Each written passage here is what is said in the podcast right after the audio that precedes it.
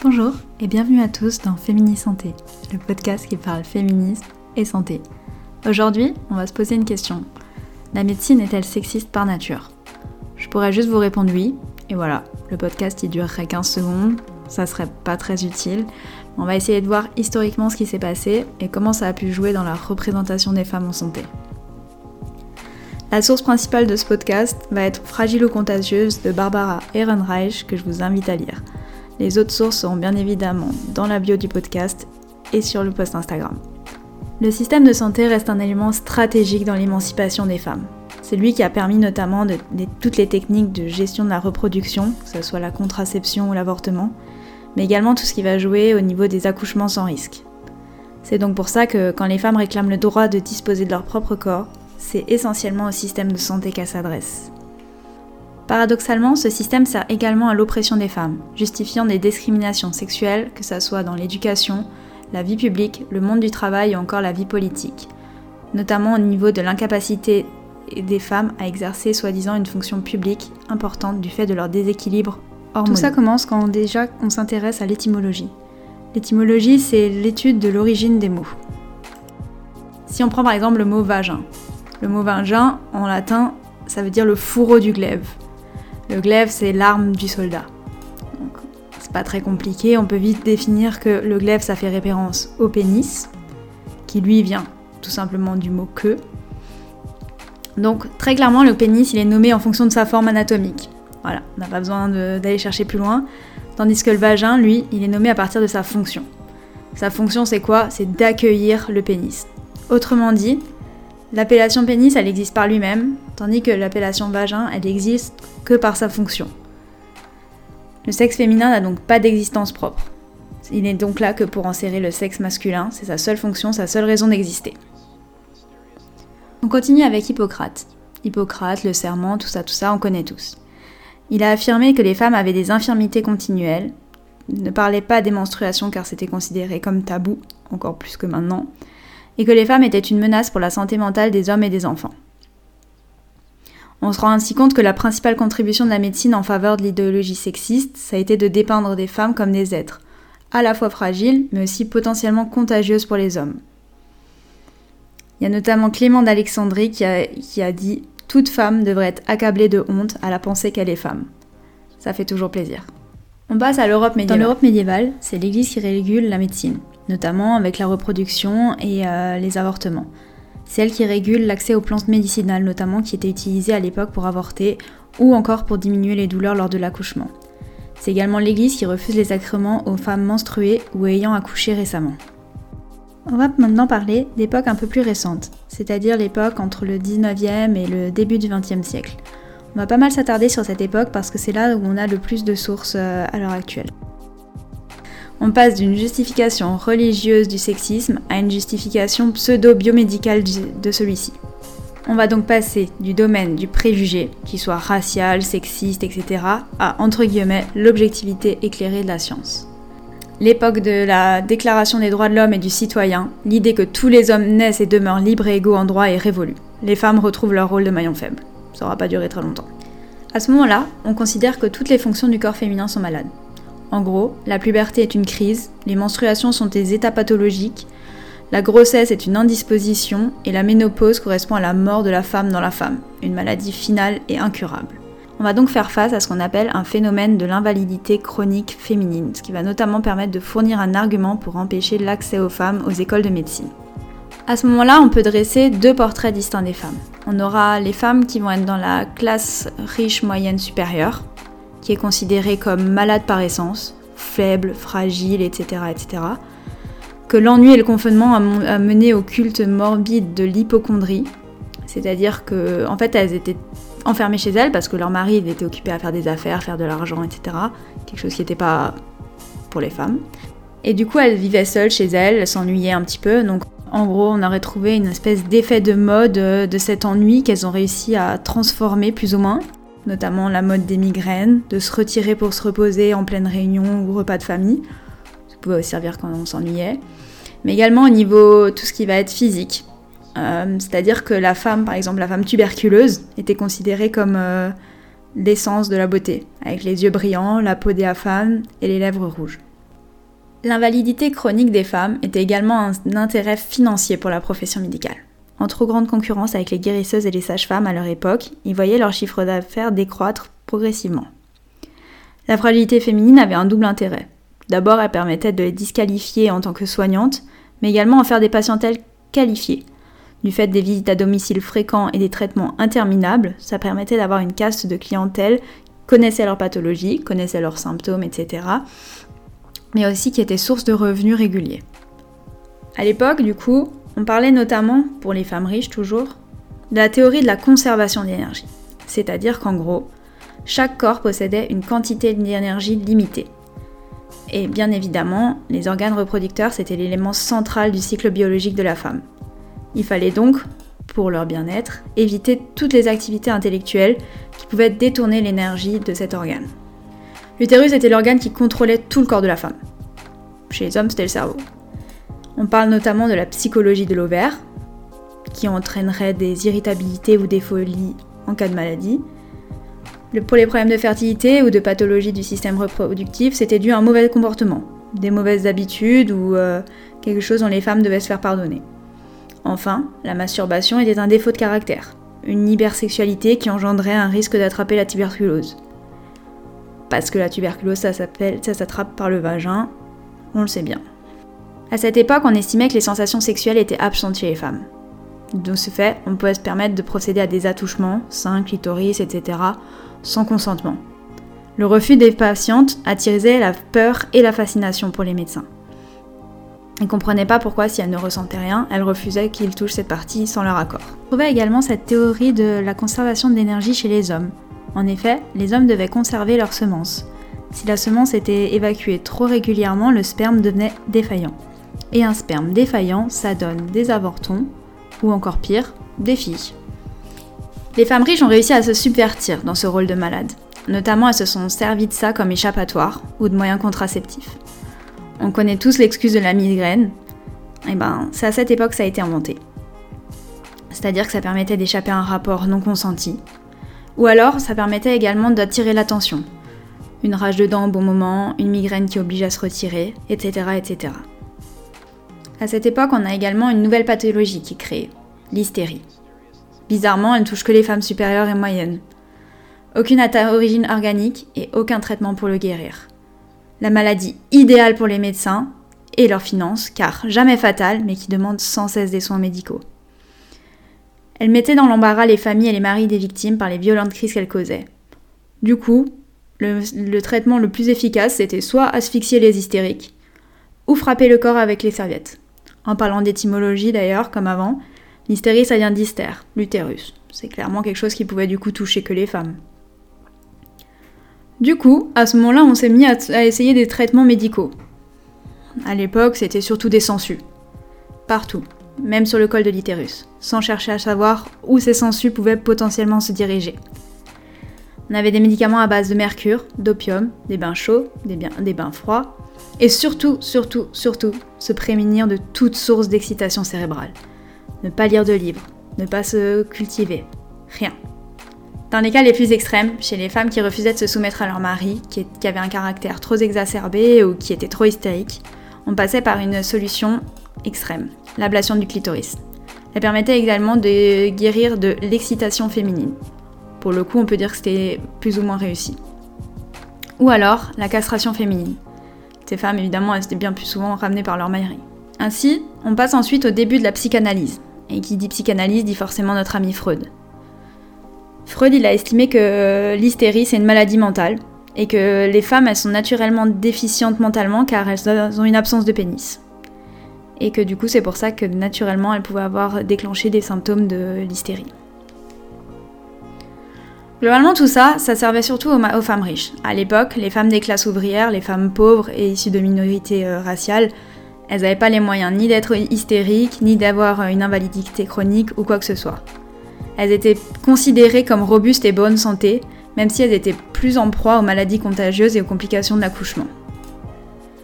Elles étaient considérées comme naturellement sales et contagieuses et pouvant propager des germes, comme par exemple euh, la typhoïde, le choléra, etc. Leur descendance était considérée comme inférieure. Et en fait, la crainte on craignait les pauvres comme on craint les germes. Si les femmes de la classe moyenne avaient un problème de santé, les femmes de la classe ouvrière étaient un problème de santé. On a eu donc la création de la santé publique au XXe siècle. On a, on a, notamment pu euh, apercevoir la légalisation de la contraception, la gratuité du ramassage d'ordures ou la vaccination massive. Ça a été lancé par des femmes docteurs. Pour elles, c'était plus simple que d'exercer dans le secteur privé, car déjà qu'on leur limitait l'accès aux écoles de médecine, alors là, pour aller exercer euh, dans le privé, c'était encore une autre histoire.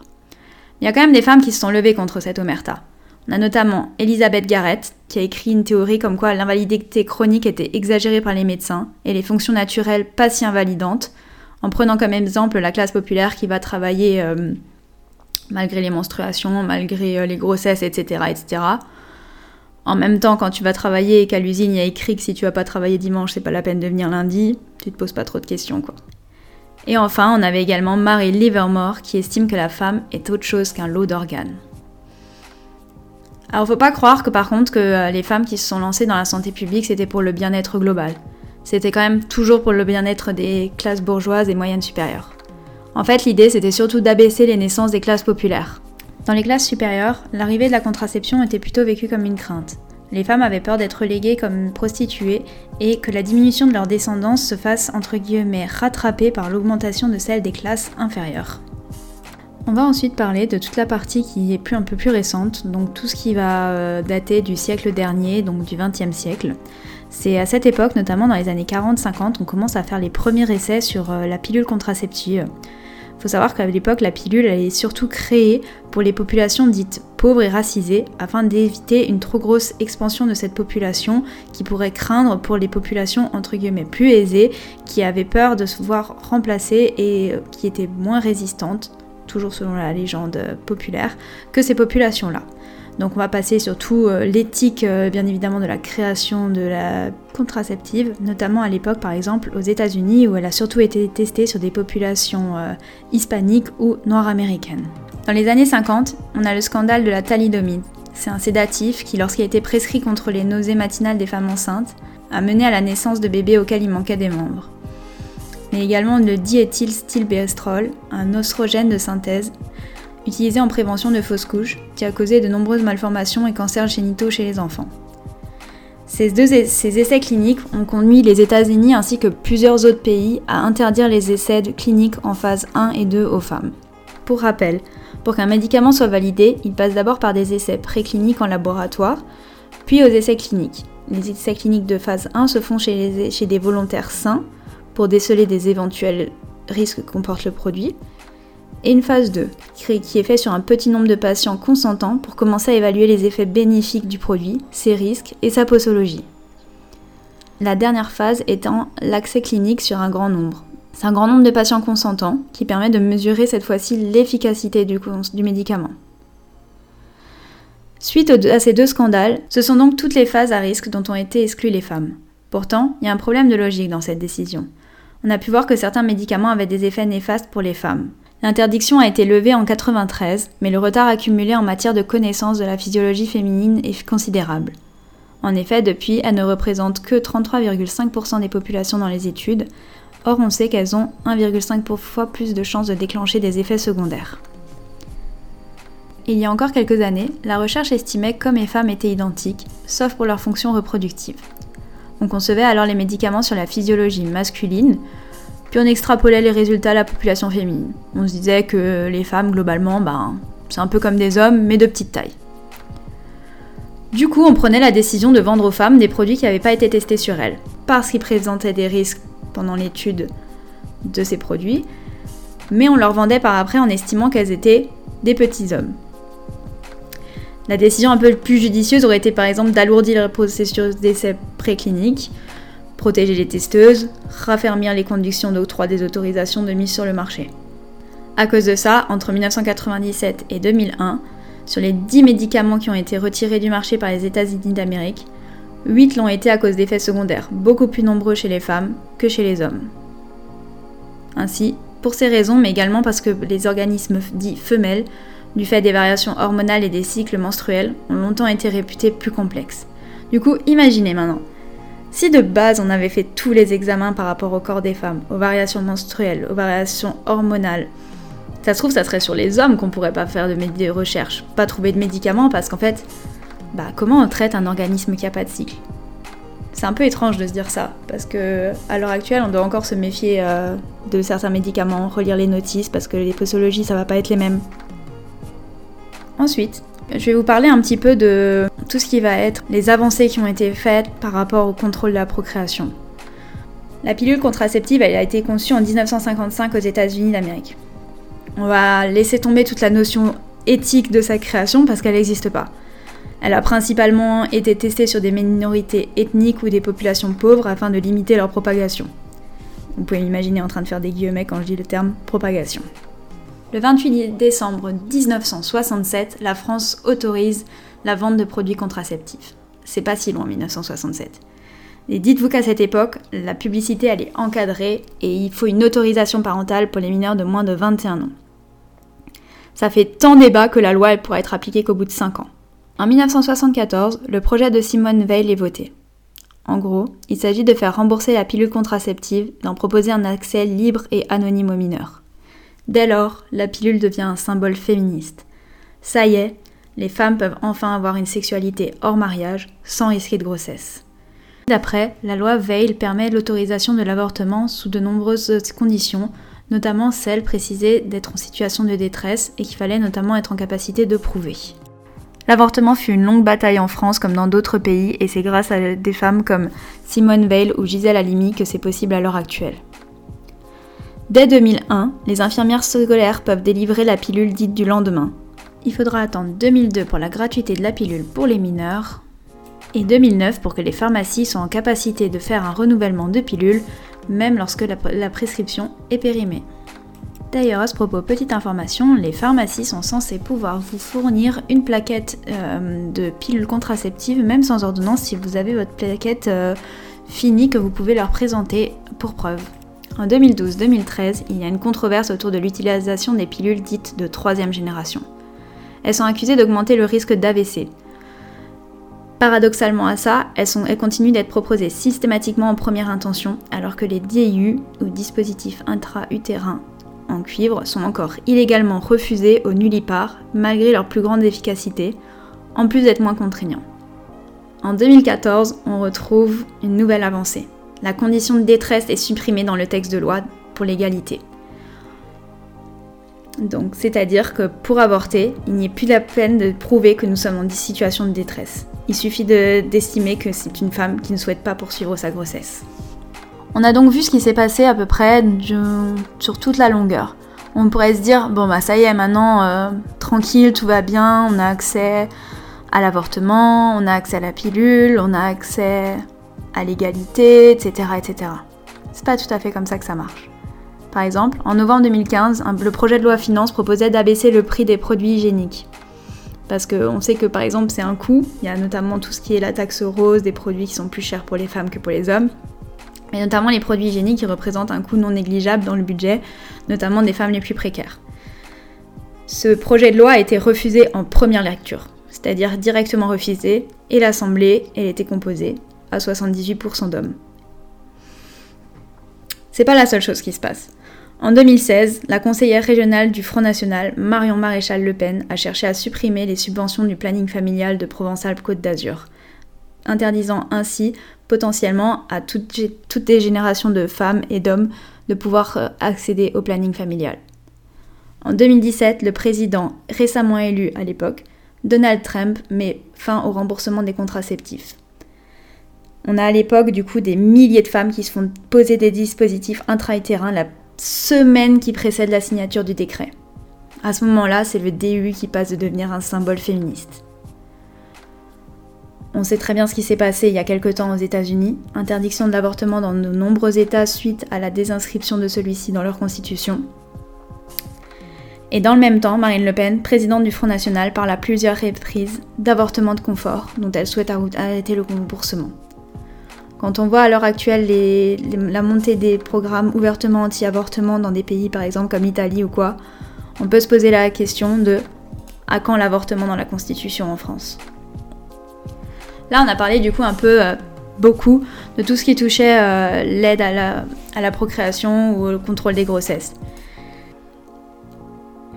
À partir des années 70 et de la, et de l'entrée en jeu de la psychanalyse et de la psychologie, la femme va passer de physiquement malade à mentalement malade. En effet, on estime qu'une femme ambitieuse fait un rejet de sa féminité et émascule les hommes. Parce qu'une femme ambitieuse ne le fait que pour faire chez les hommes, c'est bien connu. La femme qui se contente d'être avec sa famille est infantile et contamine son fils qui deviendra, à son, coup, à son tour, trop féminin. De plus, les progrès médicaux ne se font pas pour tous. En effet, entre 1980 et 1991, le taux de mortalité du cancer du sein a augmenté de 21% chez les femmes afro-américaines alors qu'il s'est stabilisé chez les femmes blanches.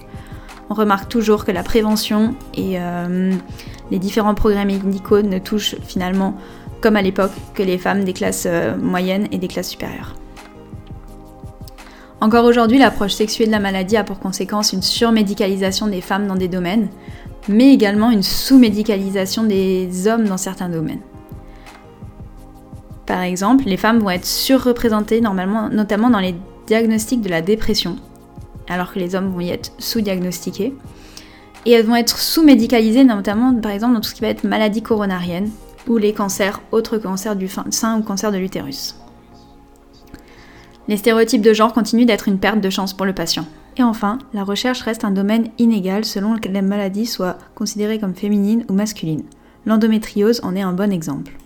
Elle a été décrite là pour la première fois dans le dernier tiers du 19e siècle et n'a été reconnue comme maladie à part entière que dans les années 90 pour être inscrite au programme de la Haute Autorité de Santé dans les années 2000. On a mis 130 ans à reconnaître cette maladie et surtout essayer de la soigner. Et c'est parce qu'il a fallu longtemps pour admettre qu'elle existait. Le discours habituel était bah là c'est règle, c'est normal, oh bah c'est inconfortable, c'est ses jours euh, d'invalidité, ou bien oh mais c'est une hystérique qui sait pas gérer sa douleur. Faut savoir qu'à l'heure actuelle, l'endométriose n'est toujours pas reconnue comme euh, infection de longue durée, malgré les nombreuses propositions qui ont été faites à ce sujet. Voilà, Globalement, il reste encore pas mal de choses à faire, on peut voir, même s'il y a eu beaucoup d'évolutions au cours euh, des derniers siècles euh, et surtout au cours des dernières années pour euh, permettre de diminuer au maximum les différences de traitement selon le genre. Vous l'aurez compris, l'avenir de la médecine se doit d'être féministe, afin de pouvoir continuer les recherches, quelle que soit la pathologie et quel que soit le genre du malade. J'espère que vous en avez appris un peu plus sur l'histoire de la médecine féminine et de son évolution au cours des années. J'espère que cet épisode vous a plu. On se retrouve très bientôt pour un prochain épisode. Merci à tous pour votre écoute. N'hésitez pas à partager. C'était Victoria pour Fémini Santé.